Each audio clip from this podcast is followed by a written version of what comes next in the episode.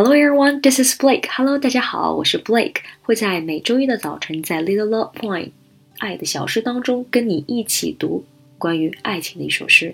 今天我们读的这首诗来自 Pablo Neruda。Pablo Neruda 是一位智利当代著名的诗人，曾经获得了一九七一年诺贝尔文学奖，也来到了当时的中国，给宋庆龄颁布了列宁国际和平奖。今天我们要读的这首诗叫做。I do not love you except because I love you。我不会爱你，除非出于真爱。I do not love you except because I love you. I go from loving to not loving you, from waiting to not waiting for you. My heart moves from cold to fire. 我不会爱你，除非出于真爱。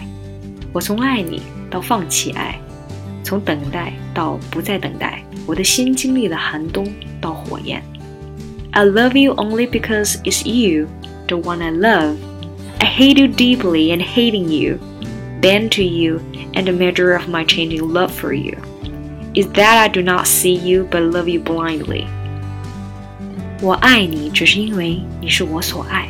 我深深的讨厌着你，恨着你。Bend to 表示弯向谁，俯身向你。Measure 表示衡量。 衡量着我对你的爱，blindly 表示是看不见的。我爱你爱的盲目，以至于看不到真正的你。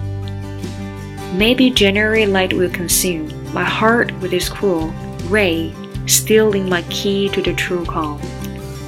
可能一月的光会 consume 表示消耗掉，一月的光可能会熄灭，我的心也会随之变冷。